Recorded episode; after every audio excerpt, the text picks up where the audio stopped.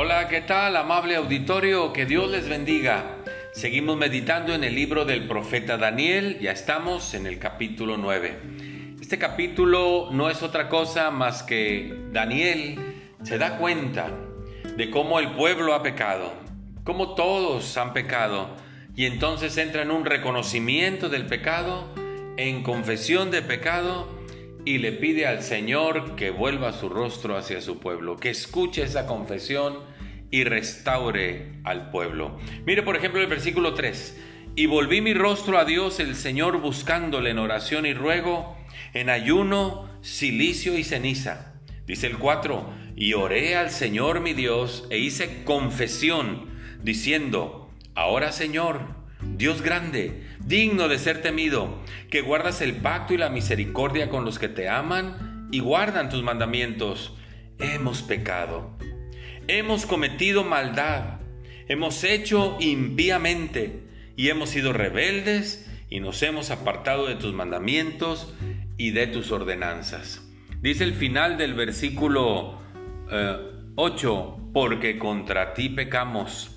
Dice el final del versículo 11, porque contra él pecamos. Dice el versículo 13, y no hemos implorado el favor del Señor nuestro Dios para convertirnos de nuestras maldades y entender tu verdad. Dice el final del versículo 14, porque no obedecimos a su voz. Dice el final del versículo 15, hemos pecado, hemos pecado. Dice el final del versículo 16, porque a causa de nuestro pecado, y por la maldad de nuestros padres estamos como estamos. Y una vez que se reconoce el pecado, que se confiese el pecado, no nos queda más que buscar el rostro de Dios para que Dios restaure nuestra comunión con Él, nuestra relación con Él y comencemos a recibir la bendición del Señor.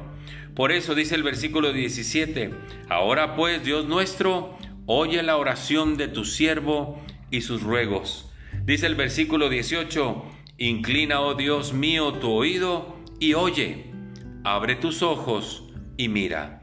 Y dice el 19, Oye, Señor, oh Señor, perdona, presta oído, Señor, y hazlo. Creo que de vez en vez deberíamos de estar practicando un ejercicio espiritual como este.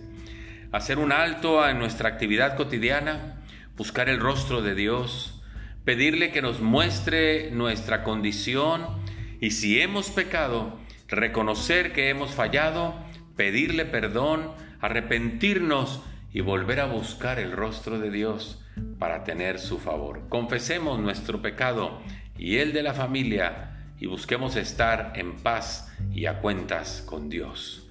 Muchas gracias, que Dios les bendiga, hasta pronto.